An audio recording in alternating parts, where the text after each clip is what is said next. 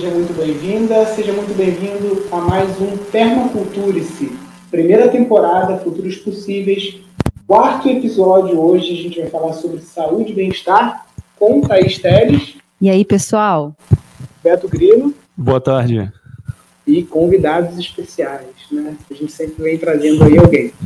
Então, o episódio de hoje, é, a gente está trabalhando dentro dessa primeira temporada do Permaculture-se as sete áreas de conhecimento da permacultura, né, que são grandes áreas que o David Holmgren e o Bill Mollison, mais o David até que trabalhou nessa, nessa flor, né, a gente já falou de espaço construído, já falamos de tecnologias apropriadas, já falamos de cultura e educação. Então, hoje a gente vai estar falando de saúde e bem-estar, né?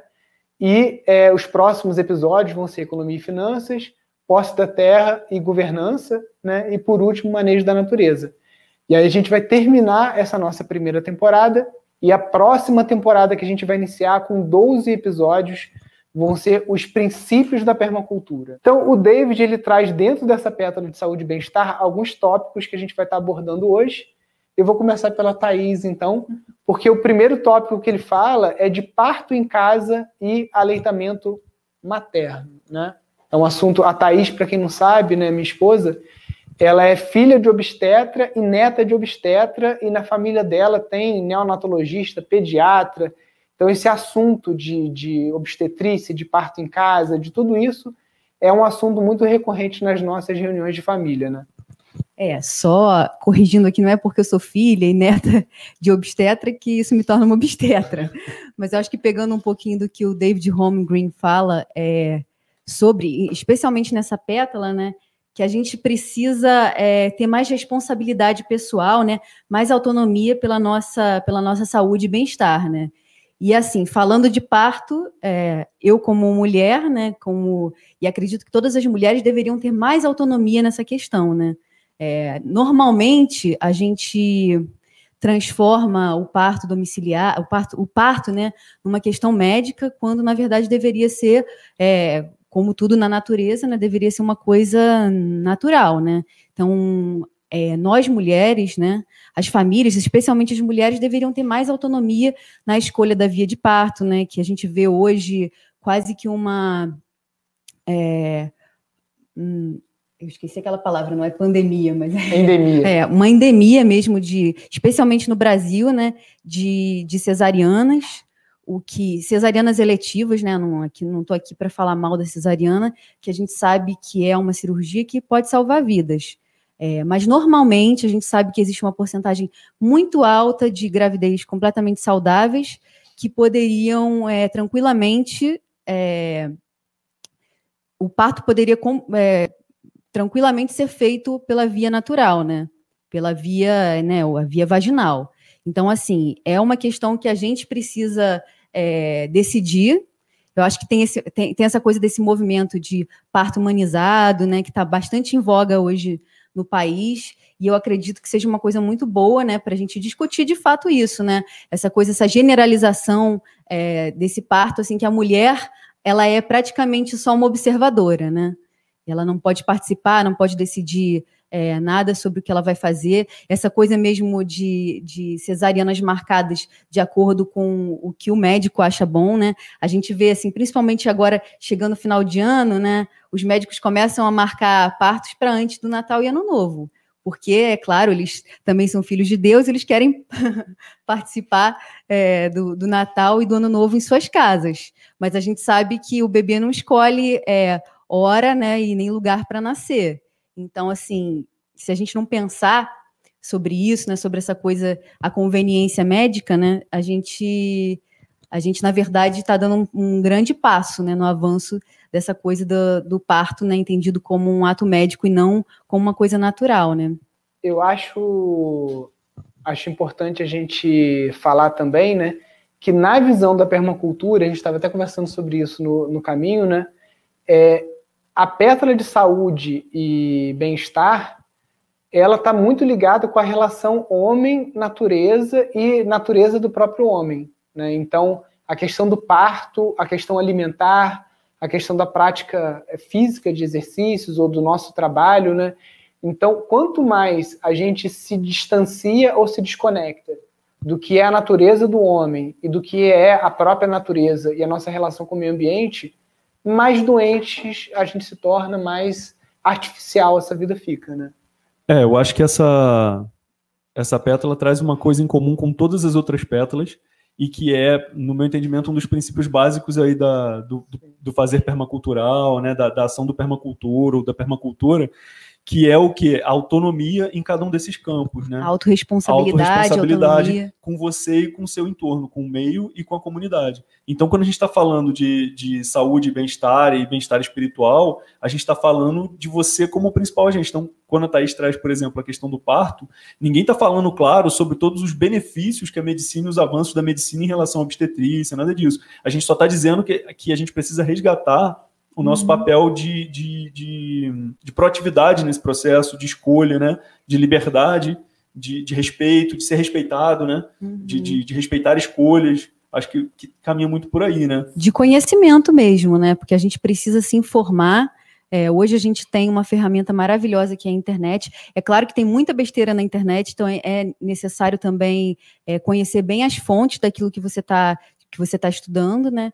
Então, é, é importante a gente se informar o máximo possível. E essa coisa é, do parto é, passa muito por informação, né? Eu tenho visto muitas mulheres se informando, né, buscando informações em grupos até. Agora isso é uma coisa bastante comum, esses grupos de, de mães, né, de, de mulheres grávidas, é, junto com doulas, enfermeiras obstetras, é, que podem dar essa, essa essas, essas informações de qualidade, né, que podem empoderar a mulher para, quem sabe, ela decidir por um parto domiciliar.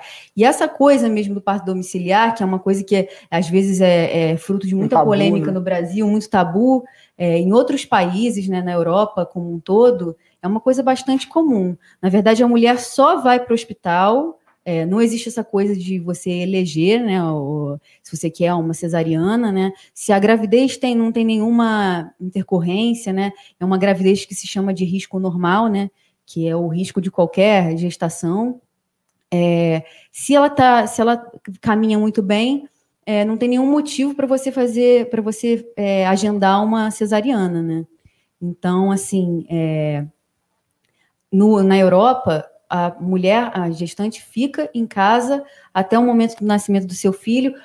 Qualquer problema ela é encaminhada para o hospital mais próximo, né? Mas assim, é, é realmente isso, né? É, ninguém vê isso. É que no Brasil a, o SUS ele tem, tem saído muito à frente nessa coisa mesmo do parto, parto humanizado, tem, tem a preferência, na verdade, do SUS é pela, pelo parto pelo parto natural. As mulheres elas são acompanhadas, muito bem acompanhadas. Eu tenho escutado falar muito bem é, da, do trabalho do serviço do SUS, né, de acompanhamento pré-natal. E algumas mulheres, né, elas enxergam isso quase como uma punição, né? Essa coisa de ser obrigada a fazer, a fazer o parto natural. Mas isso em outros lugares, em outros países do mundo, não é visto como uma punição. Ao contrário, as pessoas conseguem enxergar, né? Até pela, pela qualidade da informação que chega até essas pessoas, elas conseguem perceber os benefícios que um parto natural tem para a mulher e para o bebê, né? A mortalidade é muito menor, é, e é isso, assim, a gente está tá falando aqui, né? A medicina ela pode salvar mesmo uma cesariana. A gente estava até conversando esses dias, né? É, como que, que a cesariana né, ela tem o poder de, de, de salvar mãe e bebê, que a gente estava falando sobre uma, uma questão que é a, a, placenta placenta prévia, né, que é quando a placenta ela não está exatamente no lugar onde ela deveria estar, que é no, no fundo do útero, acima do bebê. E aí, quando essa placenta está um pouco mais abaixo, é, representa algum tipo de risco para a mãe, né? É, e, e aí tem um tipo de placenta é, prévia que inviabiliza o parto normal, né? E antigamente as mulheres que tinham essa placenta prévia, que recobre o colo do útero, não deixa o bebê passar, elas simplesmente morriam, né? E às vezes até mesmo os bebês acabavam falecendo. Então, sem dúvida nenhuma, a cesariana ela tem esse benefício de salvar a vida da, da mulher e do bebê, mas ela deveria ser vista como uma questão mesmo de. É, de urgência, né? não como uma, uma, coisa natural. A maior parte dos partos no Brasil hoje em dia são cesarianas. Então a gente precisa mudar essa, essa, essa lógica, né? Hum. E você, você falou uma coisa que eu fiquei refletindo aqui durante a, sua fala, essa coisa assim, ah, muitas mulheres, agora esse movimento do parto humanizado, uhum. mas eu acho que o próprio fortalecimento desse movimento das mulheres, que é global, e aí a gente trazendo para o nosso nível aqui Brasil, né, que a gente vê esse crescente, o quanto que a discussão do, do, do cuidado e da própria saúde feminina, da saúde infantil, também está vindo a reboque desse movimento, né? Uhum. E como que, digamos assim, os homens agora vão ter que fazer um dever de casa para também começar a entender e, e, e, buscar uma outra visão de cuidado, uma outra visão de cuidado consigo mesmo, né? Tipo, de saúde masculina, de, de, de uhum. comprometimento com isso, comprometimento com essa saúde coletiva, né? Não só de gênero, mas da, da, da sua comunidade, do seu entorno, das suas famílias, dos seus núcleos, né? Das suas... Então, assim, a gente que está muito imerso nesse movimento também de ecovilas, de, de, né, de movimentos é, que são muito coletivos, né, a gente tem que também estar é, tá buscando inspirar essa, essa, discussão, né? O como que a saúde ela passa, claro, pela questão específica de cada gênero, de cada uhum. faixa etária, por exemplo, a saúde da criança, a saúde do idoso, mas também essa coisa da saúde comunitária, né? Assim, a, a construção de ambientes que sejam voltados para o cuidado, né? Para a saúde coletiva, né? Que é uma coisa que a gente é, por muito tempo não discutia, né? Assim, ah. a gente vai vivendo em coletivos que não são emocionalmente saudáveis, não são socialmente saudáveis, né? E como que a permacultura traz um pouco disso também. E aqui no, aqui no Brasil, a gente, como a Thaís falou do SUS, né? E a gente tem aquela, aquelas farmácias vivas, né? Que é um projeto que tem o quê? Uns 10 anos? Por aí, talvez um pouco mais, né? Um pouco mais, é. né? Que são é, espaços na cidade onde são cultivadas ervas, né? Então você tem ali a fitoterapia sendo realmente adotada como saúde pública no Brasil. São cerca de 75 ervas, se não me falha a, a memória, né? E, e, isso sendo prescrito por médicos, por agentes de saúde, né? Então você vê que é uma evolução recente, é, mas que na verdade é só uma, uma, uma, formalidade, assim, porque já era uma coisa que já acontecia aqui no Brasil, né? Se você está com com muita produção de catarro, né, uma, uma tosse produtiva, você vai usar guaco, açapeixe, né? então é um conhecimento que, que todos nós já temos, que a gente recebe isso dos nossos pais e do, dos nossos avós, principalmente a gente aqui que mora mais em cidade de, de interior, né, que simplesmente foi reconhecido e adotado pelo governo como saúde pública, né. É, reconhecido pelo SUS agora, né? A gente estava até falando sobre isso, né? É, recentemente o SUS é, incorporou, né, como, como possibilidade de tratamento, né, vários tipos de, de, de tratamentos alternativos, né, entre eles, né, a fitoterapia, né? É, acupuntura, homeopatia, enfim. E, e, entender isso, assim, porque, por exemplo, a gente vê muito nesse movimento todo de pessoas que estão em transição, buscando uma vida mais sustentável, que estão querendo viver permacultura. A gente vê muito sempre a preocupação assim, ah, mas será que eu vou ter como pagar um plano de saúde? E se eu ficar doente? Então, assim, na verdade, é, é, essa nossa conversa aqui hoje é para trazer essa percepção que você é o principal responsável pela sua saúde preventiva, né? E assim, e as suas escolhas é que vão interferir diretamente na, na sua saúde e na saúde da sua, da sua comunidade. Porque, por exemplo, quando eu estou jogando produto químico é, fruto do meu consumo na água, eu estou interferindo na saúde da minha comunidade, né? Ou quando eu jogo um, um esgoto que vai direto para um, uma afluente de água, ou enfim, mil outras coisas que a gente pode entrar aqui Sim. na discussão sobre também como que essa, essa interferência no meio gera uma... E, e a gente veio conversando no carro, né, aproveitar que essa questão das, das eleições municipais né, ainda está muito fresco na nossa, na nossa cabeça, né, que é realmente o que, que a gente pode fazer. Por exemplo, a gente estava falando de verminose, né? Ah, verminose não adianta só você dar o vermífugo, porque na raiz o problema da verminose é de saneamento básico e tudo mais, né? Então, é, como e, e essas pedras da permacultura elas estão numa espiral, né? O desenho que o David propõe é assim, porque elas se sobrepõem, se intercalam o tempo todo, né? Então, quando a gente está falando de saúde e bem-estar, a gente já falou aqui também de governo, de posse da terra, de comunidade.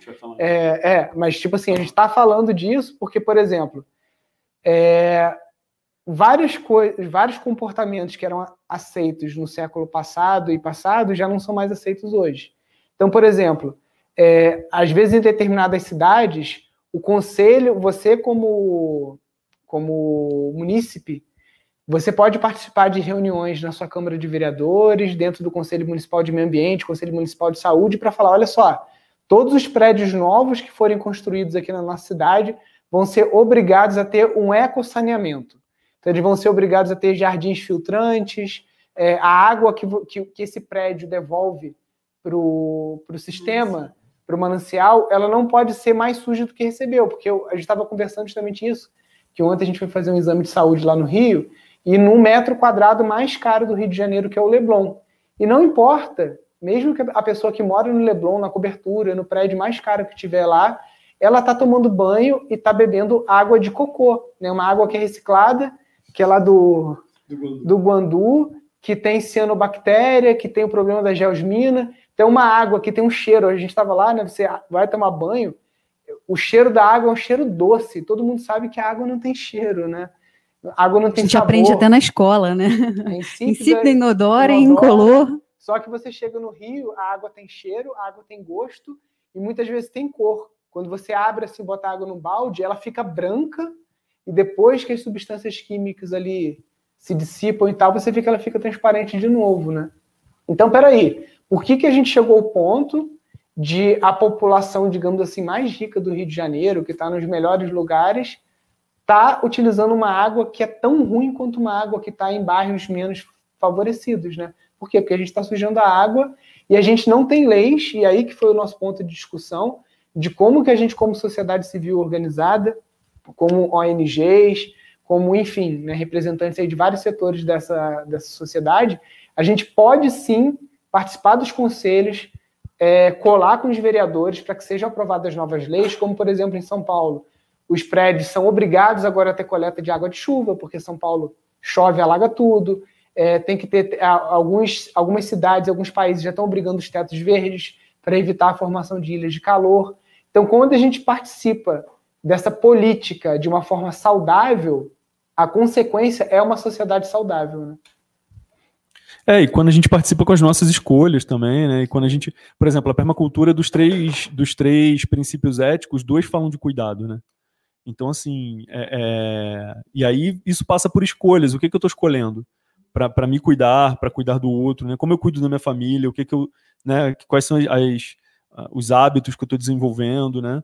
Para mim e, e, coletivamente, enfim. Então, eu bato muito nessa tecla porque a gente é, só vai ter consciência, talvez, de colaborar com a política pública, e a política pública só vai funcionar quando as pessoas tiverem consciência desse autocuidado e do cuidar do outro e cuidar do planeta, cuidar do ambiente, do, de onde a gente está inserido, né? É, o cuidar da terra, né, que é um do, dos princípios, e a gente estava falando também é, antes do Max Gerson, né, que foi um médico alemão que criou todo um protocolo anti-câncer, e ele falava que o nosso metabolismo interno ele é saudável quando o metabolismo externo também é saudável. Então, é, se o nosso solo está contaminado, obviamente o nosso interno vai estar tá contaminado, né? E hoje, é, só uma pequena parcela da população tem acesso a alimentos livres de defensivo ou orgânicos, né? São aquelas pessoas que, por exemplo, indígenas, pessoas que moram em regiões muito remotas e que só consomem aquilo que produzem, né? E que estão de uma certa forma protegidas, né? Mas a maioria de nós nos grandes centros ou que compra algum tipo de alimento ainda está muito exposto a índices é, gravíssimos de agrotóxico, índices que são condenados pela, pela Organização Mundial de Saúde, né, por, por estarem acima do, do permitido, né? Então a gente tem que pensar justamente nesse cuidar do planeta, que é o, o cerne da permacultura, é cuidar das pessoas, cuidar do planeta e partilha justa.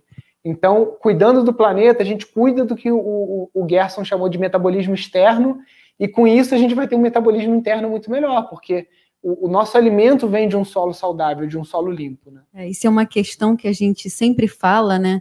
A gente já teve um restaurante de comida orgânica, acho que a gente já falou em algum dos episódios anteriores, e as pessoas sempre falavam: ah, mas o, o, o alimento orgânico é muito caro. E a gente tinha, assim, uma, uma frase que a gente sempre gostava de repetir, é, que o alimento orgânico, ele é o nosso plano de saúde, né? A gente, não adianta nada a gente ter planos de saúde caríssimos, né? sendo que alguns desses venenos que são colocados no, nos alimentos, eles fatalmente trarão alguma doença, né? Então, o que, que você prefere? Você prefere né, pagar um pouco mais caro para que você se alimente? E, e, pagar um pouco mais caro, é, é, isso é relativo, né? Que a gente já falou aqui também sobre os grupos de, de compras, Com né? Certeza. Das comunidades que apoiam o agricultor, né? Paga caro, paga caro em orgânico quem tem preguiça de se organizar. Porque se você tiver é, como se organizar, você pode participar de clube de compras. Ah, Nilson, na minha cidade não tem clube de compra. Tá bom, então você vai pegar aqui no nosso. Você vai entrar aqui no nosso canal do YouTube que você já está e vai buscar um vídeo que eu gravei escrito assim: Como consumir orgânicos a preço de custo. É o título do vídeo. Nesse vídeo, eu dou dicas de como você formar um clube de compras na sua cidade. Então, ah, não quero fazer isso sozinho. Tá bom, reúne com um grupo de pessoas, de amigos, para você não ficar com a responsabilidade toda. Monta o um clube de compras. Se você está num grande centro, você tem que conhecer os produtores rurais da sua região. Então, indo nas feiras de orgânico, você vai estar tá beneficiando esses produtores e você também vai estar tá, é, criando outras interfaces, outras formas de se relacionar quem sabe de você participar de mutirões, participar de coisas para você baratear o teu custo. No Brasil, principalmente aqui na região sudeste, e acho que no nordeste também, é, você está, por exemplo, eu já, eu já rodei muito São Paulo, Belo Horizonte, é, Paraná também. Todo mundo tem um parente um amigo que tem um sítio. Então, se você tem sempre um parente um amigo que tem um sítio, e geralmente isso está ali a uma distância de 80 quilômetros de onde você está morando, é muito possível você participar nos finais de semana, né? Porque final de semana o pessoal fica em casa vendo Netflix, né? Então, final de semana foi feito para você justamente quebrar a tua rotina de trabalho e fazer uma atividade física que a gente não consegue fazer na correria do dia a dia. Então, por que não essa atividade física ser um biofitness, né? Tipo assim, em vez de você ficar pagando academia, vai capinar, vai podar árvores, vai fazer coisas, vai podar uma, fazer um manejo de uma agrofloresta junto com um grupo de amigos e isso vai ter como consequência uma melhora na sua saúde por conta da atividade física, uma melhora na sua saúde porque você vai estar produzindo e consumindo alimentos saudáveis. Não somente isso, né? É uma coisa que a gente comentou bastante assim durante a pandemia, né? Como que plantar o nosso próprio alimento, o Beto também pode falar sobre isso bastante, né? É, como que plantar o nosso alimento também trouxe um bem-estar de ordem emocional, sabe? É uma segurança, né? Que é, que é da ordem alimentar e, e assim é, é, gostoso cuidar do, do, planeta, né? Cuidar da horta, cuidar, é, plantar o seu próprio alimento é uma coisa que faz bem, é, é uma terapia. A gente costuma dizer isso lá no sítio. É, e não só isso, né? É um movimento curativo mesmo, assim, porque a Terra ela vai estabelecer relações com você. Outro dia eu estava tava vendo uma, um artigo falando que, que ela libera, realmente ela ajuda a combater, por exemplo, a depressão, a, o, o, contato com a terra. Uma porque questão de radicais é, micro-organismos que entram na sua corrente sanguínea e que eles ajudam a combater, por exemplo, é, a depressão, o desânimo. Então, assim, tocar a terra, sabe? Essa troca energética com a terra mesmo, de, polaridades energéticas. E aí, se você não, não é uma pessoa mais, mais cética e acredita só na materialidade, você pensa em termos de, de física, polaridade negativo e positivo, sabe? Equilibrar as energias dias, sabe? Trocar com a terra. Ali você está observando todas as interações, cara, sabe? Dos passarinhos, dos insetos, das borboletas, o, o movimento da vida, sabe? Que cresce, o vento que traz a umidade. Então você começa a estabelecer uma conexão e isso vai te ajudando a ter uma compreensão maior e sair dessa, dessa, é, dessa doença que tá, tá, se construiu, né? Do, do desânimo, da, da, da depressão, porque isso é uma coisa que eu queria puxar também aqui. Porque tem muita gente que está nesse movimento ah, de comer orgânico, não sei o quê, mas não cultiva um bom pensamento, não cultiva uma boa prática, não Sim. cultiva boas relações. Aquela frase que a gente vê muito na internet, né? Faz yoga, mas não dá bom dia ao porteiro.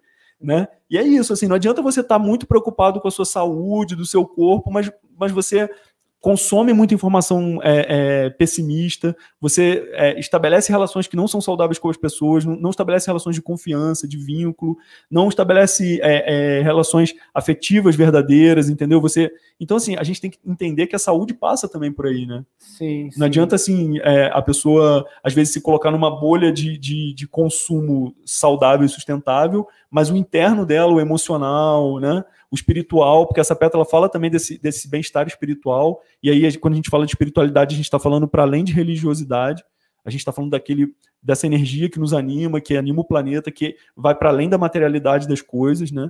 E, e, então, assim, como que a gente encontra, é, é, como que a gente desenvolve esse olhar e encontra isso na percepção das coisas, na percepção da vida mesmo, né? De uma planta, né, de um animal que você às vezes cuida, sei lá, né, uhum. é, ou, ou cuidado com as crianças, enfim, essa coisa de, de perceber é, é, as relações saudáveis, né? É, que é essa conexão, né, que o David fala, né, que quanto mais integrado o homem está com, com o ambiente, né, e o designer em permacultura, né, o, ele ele está justamente ali é, modelando, lendo a paisagem, se conectando com o espírito do, do lugar, digamos assim, e entendendo os fluxos que ali entram, as energias, né?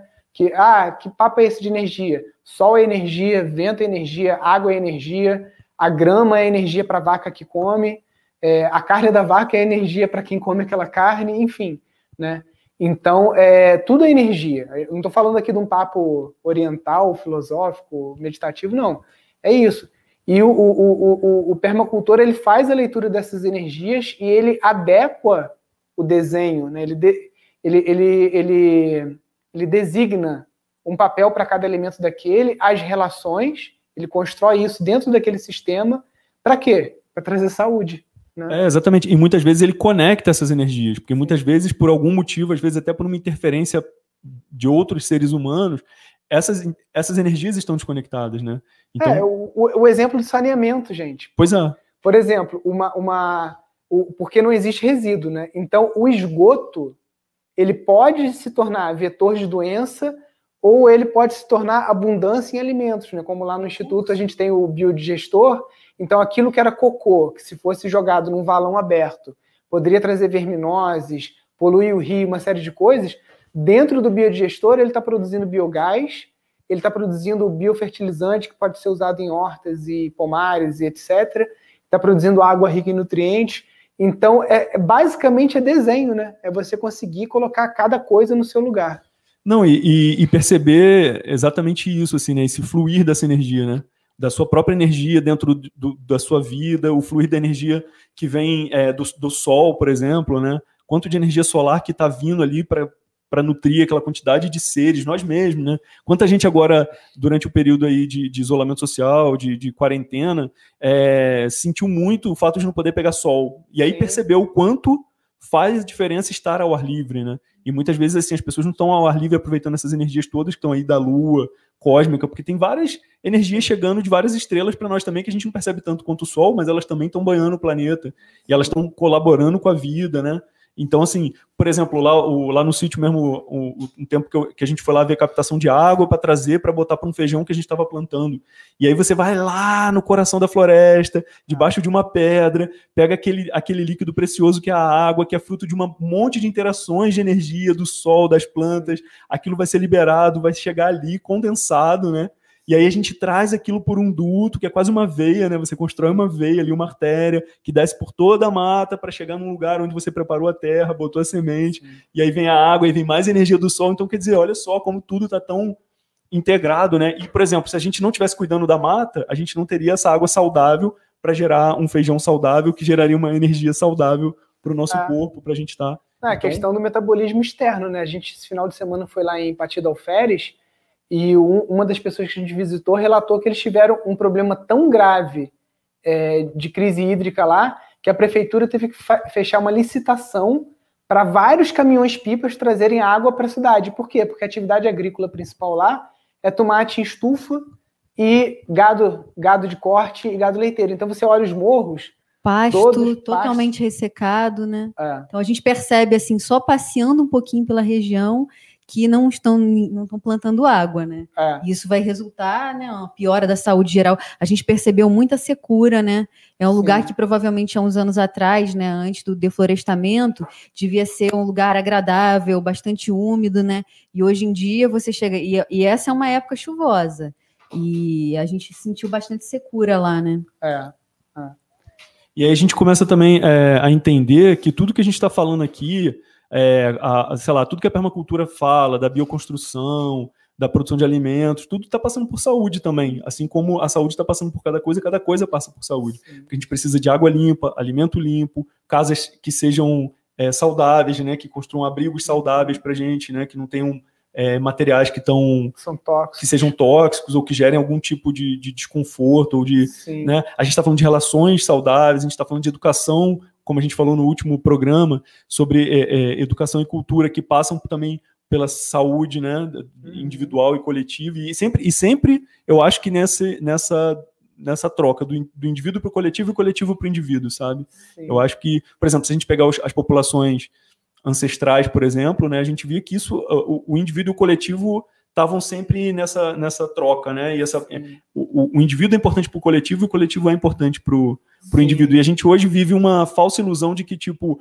ah, o coletivo está doente, mas eu, enquanto indivíduo, fico saudável, me isolo desse coletivo. Muita gente pensa que vai se isolar. Ah, não, eu não aguento mais o ser humano, eu vou me isolar. Assim, eu tenho uma triste notícia para você, que vai chegar um momento que você não vai é, estar saudável, porque a gente, nós somos seres sociais, né? A nossa espécie é uma espécie que vive das, das interações, das trocas entre indivíduos da nossa mesma espécie. Né? Então, por mais que você se isole, você também não está num movimento muito saudável. Claro, por um tempo, uma coisa meio sabática, de você ficar uhum. lá, buscar, sei lá, como um processo de cura pessoal, tudo bem, mas assim, vai chegar um momento que essa interação vai lhe fazer falta também, né? A gente viu isso agora, agora, né? durante a pandemia, durante o isolamento, como que as pessoas estavam sentindo falta de conversar com outras, de abraçar, né? O quanto Sim. que às vezes é curativo um abraço, né? Sim. E assim, a gente. E, e, o, o, afeto é curativo, né? Assim, uhum. A gente vê uhum. os, os, doutores da alegria, por exemplo, que são palhaços que vão aos hospitais. Quanto que a alegria é curativa. Sim. Né? Então, assim, a gente está falando realmente de uma visão de saúde que é uhum. muito holística, né? Muito integrativa. É, e eu acho que o David teve uma, uma felicidade, né? Ele selecionou algumas palavras-chave dentro dessa pétala, né? A gente já passou pelo... Não pelo... O aleitamento materno está integrado aí também, né? Na questão do parto humanizado. A gente falou sobre é, essa, essa saúde é, através da fitoterapia, né? De você é, de você ter uma, você tem uma doença e você vai curar com uma erva e a erva tá ali no seu quintal ou tá ao redor, né? E aí ele traz dois assuntos também, que aí eu vou convidar a Joana para entrar, né? Que ele fala de disciplinas de corpo, mente e espírito, né? Então todas essas práticas de é, meditação, tai chi chuan, yoga, como ferramentas que o Oriente deixou para o Ocidente aprender a manter essa saúde é, mental e também corporal, né? E, e também as terapias alternativas, né? Porque a Joana, ela acaba que ela tanto é uma meditadora, então ela pode falar desse ponto de vista dos benefícios da meditação, como ela faz uma terapia que é a crânio sacral, que eu já tive a felicidade de, de ser atendido por ela e outras pessoas também. E ela tem também uma vivência através do pai dela, né, com as tribos indígenas e uma série de coisas que pode trazer também um pouquinho para a gente dessa saúde mais ligada a ancestralidade. Então vou chamar a Joana para estar tá entrando. E aí, Joana, boa Ei, tarde. Que bom, que prazer estar aqui.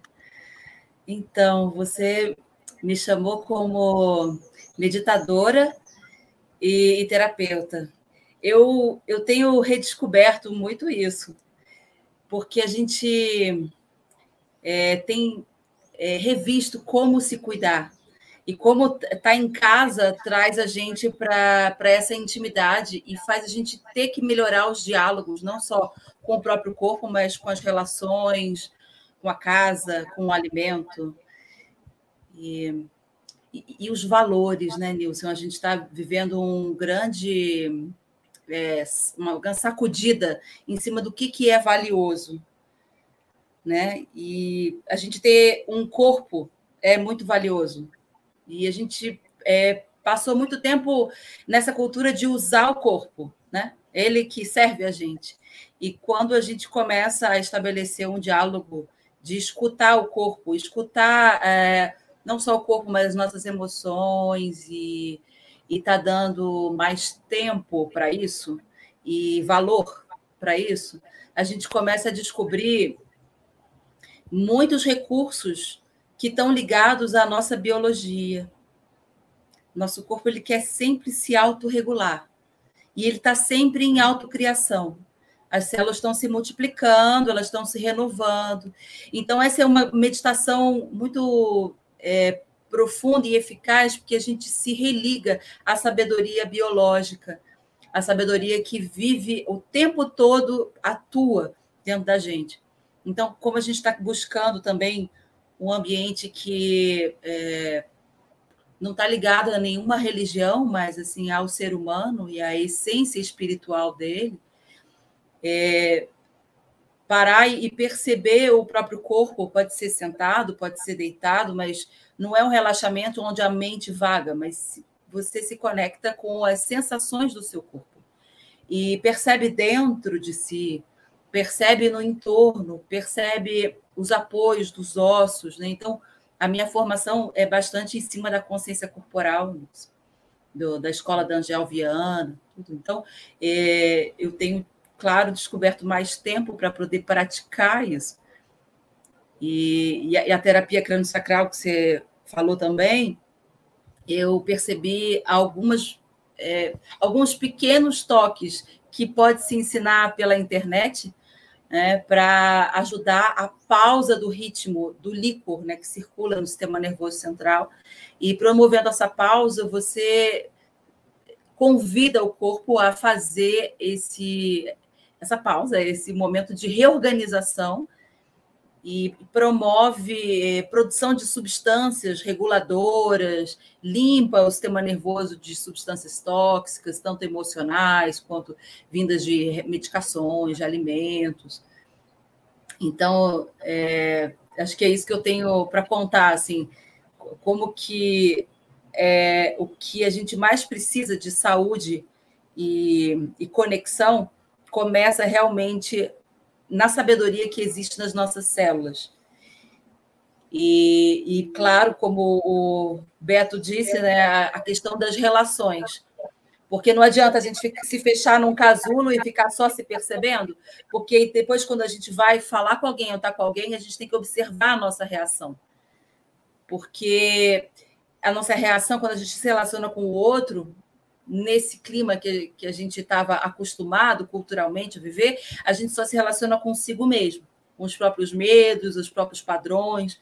Então, para a gente poder realmente quebrar e conseguir ter perspectiva para essa nova vida na Terra, a gente precisa aproveitar para se conhecer a partir das necessidades do nosso corpo pela autoescuta e a partir da relação ver quais são as nossas interferências, ou seja, como que o nosso é, nosso hábito de reagir está atrapalhando de eu ter uma relação verdadeira, atualizada é, com uma pessoa, com o ambiente. Então, vocês que têm esse benefício de estar no sítio e estar tá o tempo todo se relacionando com o entorno e sensíveis a isso, é, é, vocês têm essa, essa, vamos dizer assim, essa possibilidade, porque também você pode estar na natureza e continuar ainda envolvido pelos, pelos hábitos. Né? Sim.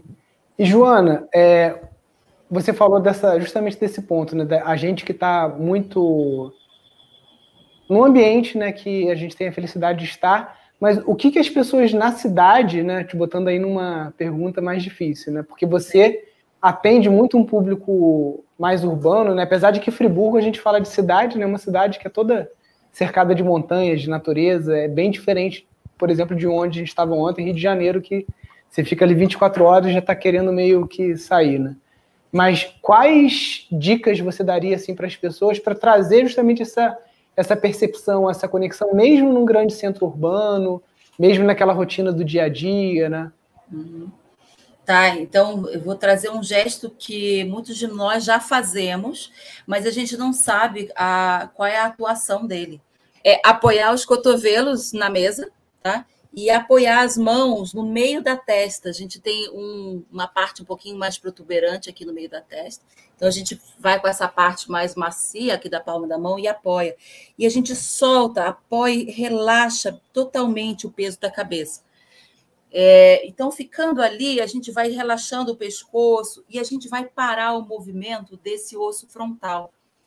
Aqui fica a parte do cérebro que mais é, age nessa hum, nessa gestão de informações, de memória, de ações, de atividades do dia a dia, e é aí que a gente acaba é, se perdendo muito nessa intensidade de informações. Então, se a gente para o ritmo crânio-sacral, que é essa mobilidade que existe em todos os ossos da nossa cabeça, mas se a gente para justamente na parte neofrontal, a gente vai estar ajudando a, a trazer mais consciência.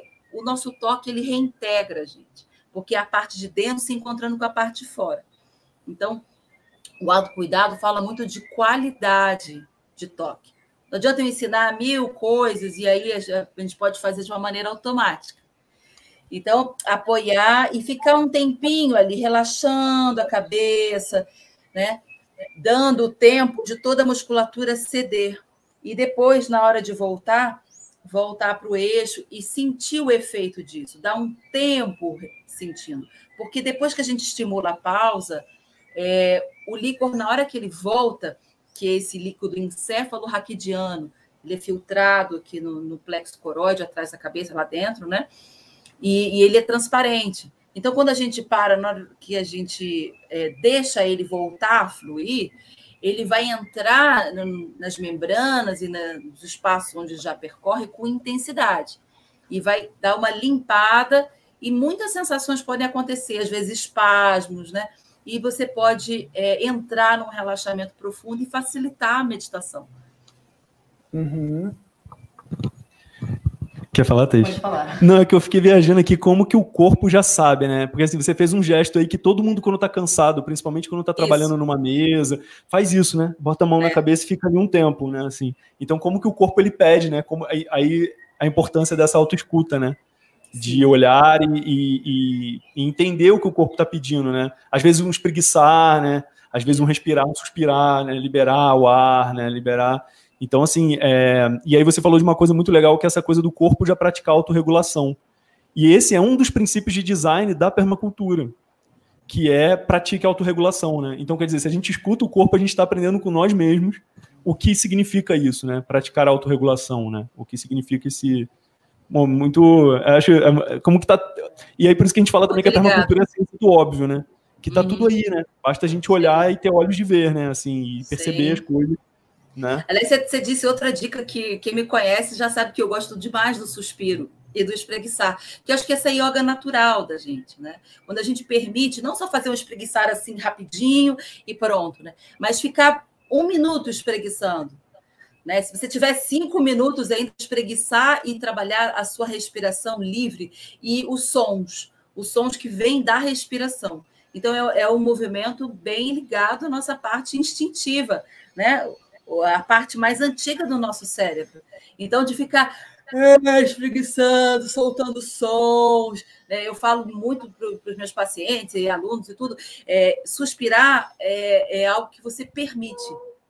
Você não fabrica. Você simplesmente pode buscar o seu bocejo, o seu suspiro, e você pode fazer de diversas formas, e tons e volumes, baixo, alto. E isso é uma maneira muito é, natural de se comunicar e de escutar que timbre de voz está o meu suspiro. E você não precisa estar entendendo tudo, você permite. E depois você relaxa e vai vir claramente a sua mensagem, porque você tirou um pouco da sua interferência. Então, espreguiçar e suspirar. Valeu, Beto, a sua lembrança. Isso é muito acessível e natural. E regula muito, muito, muito. Tem gente que sai de enxaquecas seríssimas só com suspiro. Muito legal. É, é, mais porque assim, eu achei interessante esse teu gestual, né? Especialmente pensando assim no trabalho que agora é, tem sido muito comum, que é o trabalho, é, o home working, né? As pessoas têm trabalhado muito na frente de computador e como que isso é muito mais desgastante às vezes do que você estar num ambiente de trabalho, né? Assim, é, outro tipo de trabalho que não é, esse trabalho de computador, né? Como que isso é, eu, é, engraçado? Eu tive vontade de fazer isso, assim, pensando justamente é, nesse trabalho. Eu, eu, eu, trabalho muito com computador, com arquitetura, essas coisas. Então, de vez em quando me dá aquela pressão mesmo na cabeça. Eu sei que muita gente deve estar sentindo isso agora com esse homeworking, né? E a importância da gente, porque quando a gente está no home, né, a gente não se desconecta em momento nenhum, né?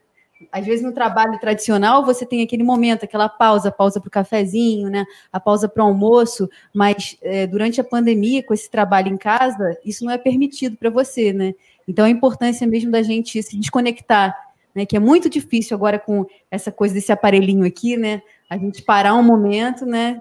Se desconectar, tentar deixar, é, fazer com que o teu corpo, deixar o seu corpo se autorregular, né? Sim.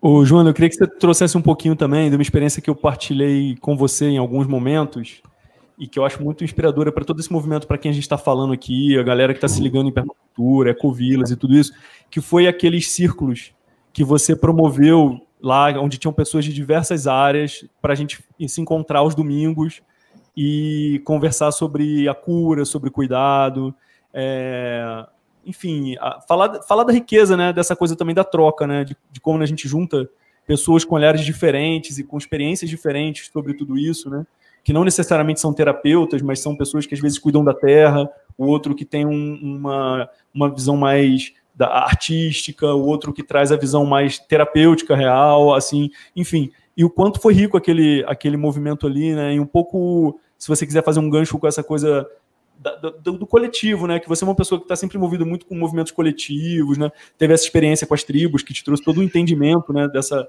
dessa coisa da aldeia, da, do pertencimento, e como que o cuidado passa por aí também, né? Que eu acho que isso é um, um, uma coisa que pode ser, pode ser rica a gente partilhar aqui, né, com, com o pessoal. Sim.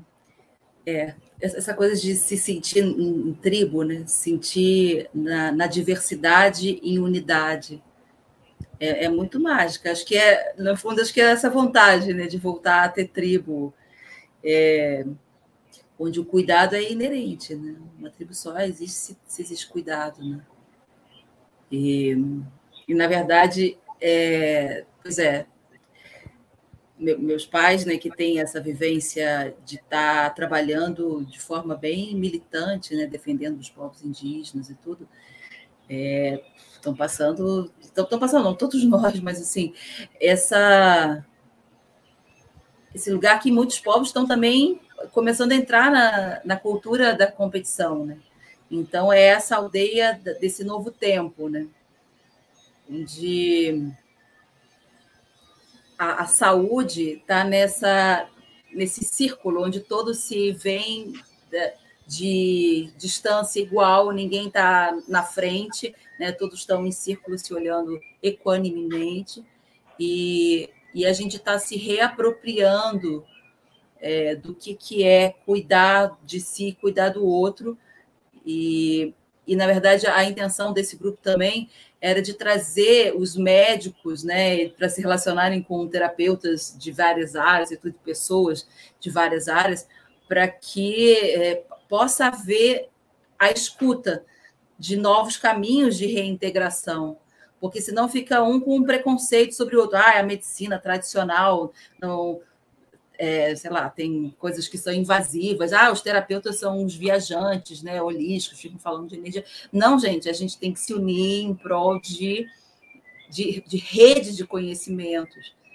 Então, é, essa memória de de estar, tá, é, vamos ver, valorizando a própria experiência é, e falando, né, assim, tendo o espaço para falar e ser escutado, é, isso retoma o lugar de fala da comunidade, de você na comunidade, que ela é diversa. E aí a valorização de todas as experiências, é, sem ter uma mais, é, vamos dizer, mais, mais líder que a outra, né? Eu acho que é isso, assim, foi muito bom. Você falou, eu me arrepiei, foi muito forte mesmo aqueles encontros, mas eu acho que assim o que vocês estão fazendo de é, partilhar o conhecimento, eu acho que isso é muita saúde. Eu também estou buscando fazer isso, assim. Fiquei um tempão querendo ensinar o plano sacral e agora estou conseguindo ensinar é, mesmo à distância, que antes parecia mais é toque, né? Mas se é auto-toque, a gente consegue se perceber aonde que, que pode ir, não. Né? Então, se cada um agora se aproveitar, aproveitar esse momento de estar no, no, próprio, na própria casa, no próprio corpo, e se cuidar usando a sua sensibilidade e a sua intuição. Então, quando a gente se reunir de novo em grupo, a gente vai estar tá já falando num outro nível e cada um vai estar tá muito mais integrado e completo no, no sentido pronto para se completar no todo, né? É isso. É bonito isso, né? Legal. E é bem por aí mesmo, né? Aqui é que a gente estava falando aqui o tempo todo, né? Essa coisa de que. É, que aí, sei lá, a gente poderia falar de Ubuntu, né? Eu sou porque nós somos, né? Tipo, é, o indivíduo coletivo, esse, essa coisa do círculo, né? Onde cada um é parte, e aí a saúde passa de fato a ser uma coisa coletiva e comunitária, né? Porque cada um vai trazer o seu ponto de vista do que é saúde, do que é cura, do que é cuidado, né? Então, é, talvez por aí, se a gente pudesse promover mais círculos de cura, né? talvez a gente conseguisse curar mais as relações, curar mais as comunidades, né, curar mais o, o, o, a nossa sociedade, né, o nosso planeta, né, de uma forma de uma forma geral, né, assim, essa coisa dos círculos e não necessariamente sendo círculos terapêuticos, mas eles acabam porque não eram círculos terapêuticos, né, eram encontros para troca de experiência e conhecimento, mas que acabavam trazendo essa essa perspectiva também, porque ali você também está tendo seus insights, seus entendimentos, conhecendo, né, outras possibilidades, né. Sim. Sim. Tem a terapia comunitária, né? Lá no Ceará, eu esqueci agora o nome da, da, pessoa que começou com essa bandeira, que na verdade é um resgate da, das rodas dos ancestrais, onde cada um tinha o, o, momento da sua fala, o círculo de paz, né? É, sim, vamos, vamos retomar.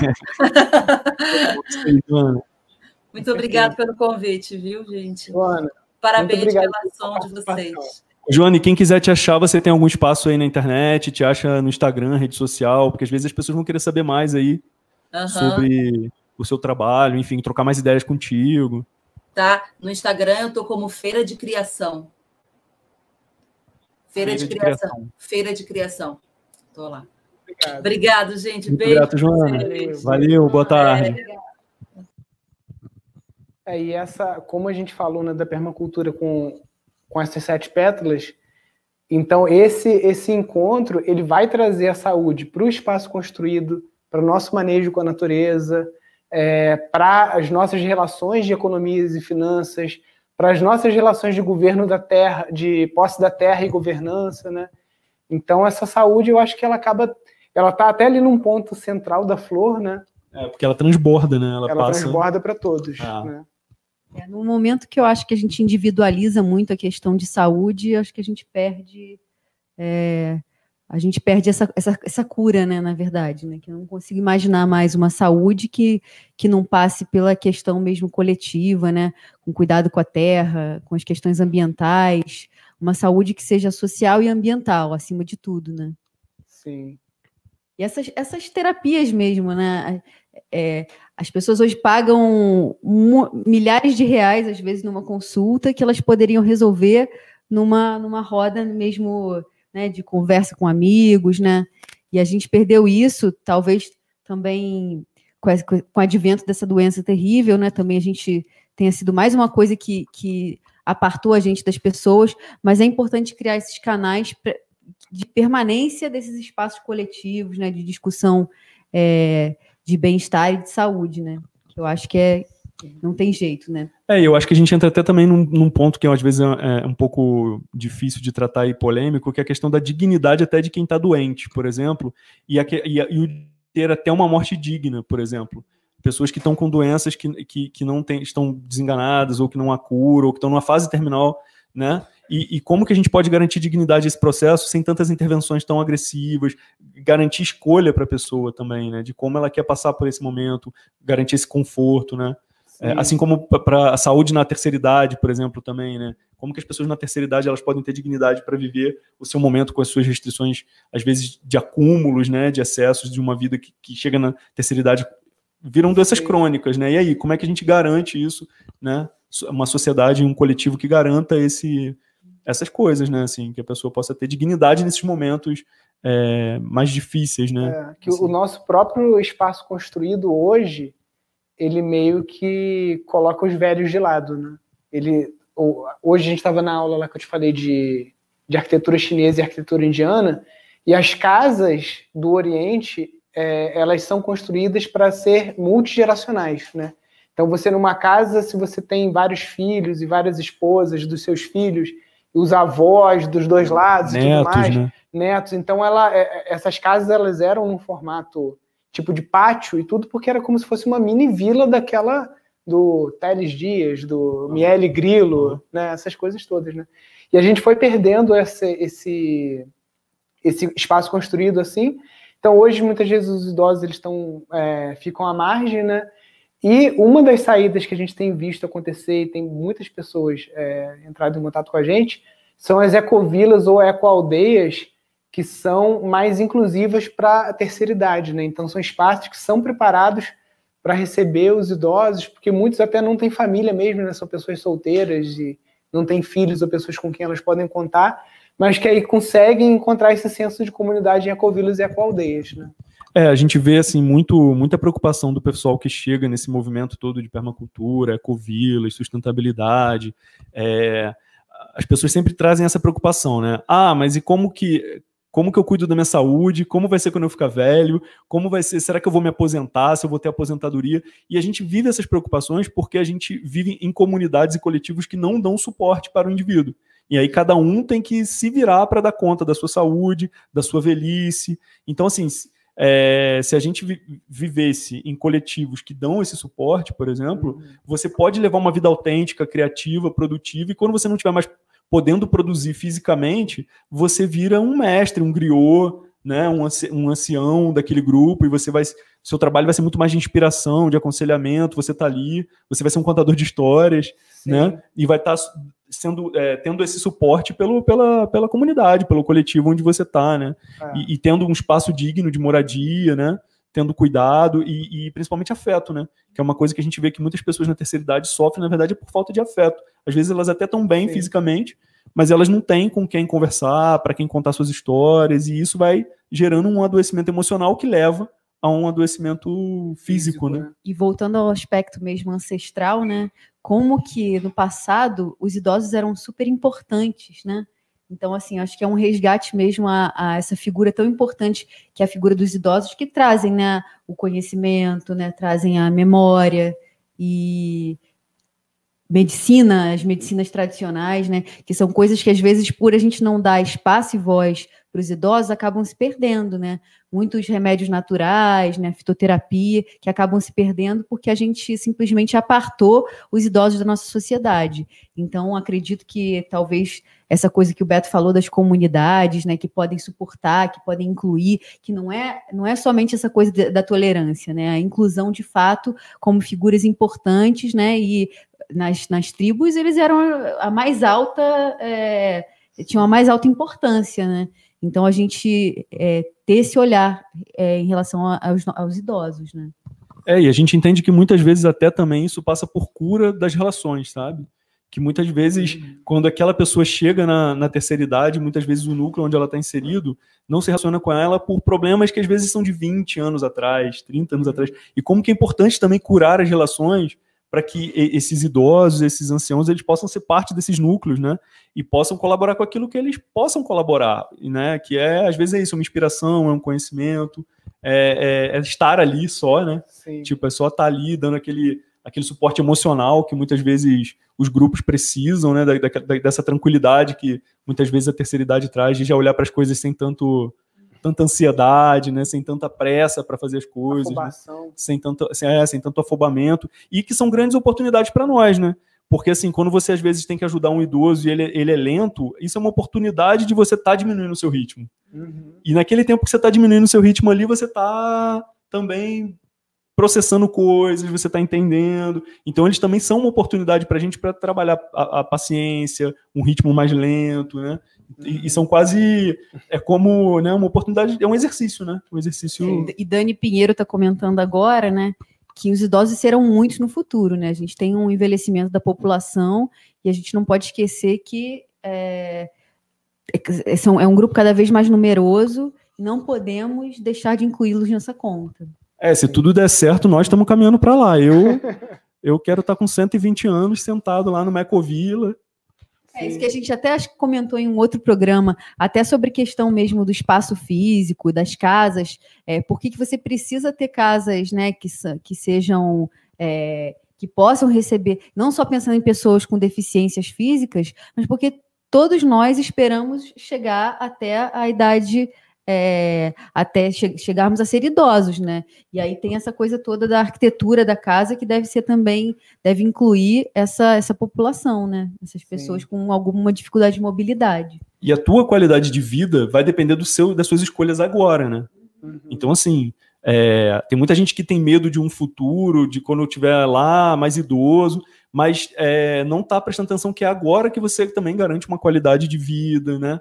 Um corpo mais saudável, é, se alongando, comendo melhor, é, meditando, enfim, cada um vai ter a sua, a sua forma de encontrar essa, essa saúde física agora, e que isso é um trabalho, é um investimento de futuro, né? Mais do que dinheiro, né? Do que a poupança, do que a aposentadoria privada, esse, acho que esse é o melhor investimento para a maioridade, né? Eu tinha um, um, amigo Pataxó, que ele já faleceu, que ele falava que, na verdade, as pessoas não fazem plano de saúde, elas fazem plano de doença. você não está planejando ficar saudável, você está planejando ficar doente e aí ter o recurso para se cuidar. Que ele falou, o verdadeiro plano de saúde é você cuidar do corpo, cuidar da mente, cuidar do espírito, comer bem. Né? Por exemplo, as ervas medicinais. Tem muita gente que quer usar a erva medicinal quando a doença já está aguda quando já está com uma infecção, quando e não, se você começa no, no, né, a usar aquilo quando é quando aquilo não chegou ainda a um estágio avançado, a, a, garantia de sucesso. E claro, quando a gente fala usar ervas medicinais, a gente fala com responsabilidade, com conhecimento. Não é também você abandonar qualquer outro tratamento e se dedicar ah, agora então só vou usar as plantas medicinais, porque cada grau, cada nível, cada tipo, né, de doença vai ter um tipo de tratamento, e aí você tem que ter com pessoas que estudam isso, você tem que estar orientada para uhum. aplicar vários, né, inclusive para combinar as terapias, porque também não adianta você sair aleatória, porque, porque às vezes uma terapia vai prejudicar em, em, alguma coisa o efeito da outra, e no final das contas as forças se anulam, né? Sim. Então a gente tem que também ter muita responsabilidade nessas, nessas escolhas, né? E sempre confiar, buscar pessoas que você confie que tenham esse conhecimento, né? Da fitoterapia ou de qualquer outra medicina, qualquer outro uhum. cuidado. Né? Maravilha, pessoal. Estamos chegando aí a mais ao fim de mais um Permaculture-se. Um grande abraço. Até a próxima, pessoal. Valeu, pessoal. Espinha ereta, mente quieta, coração tranquilo.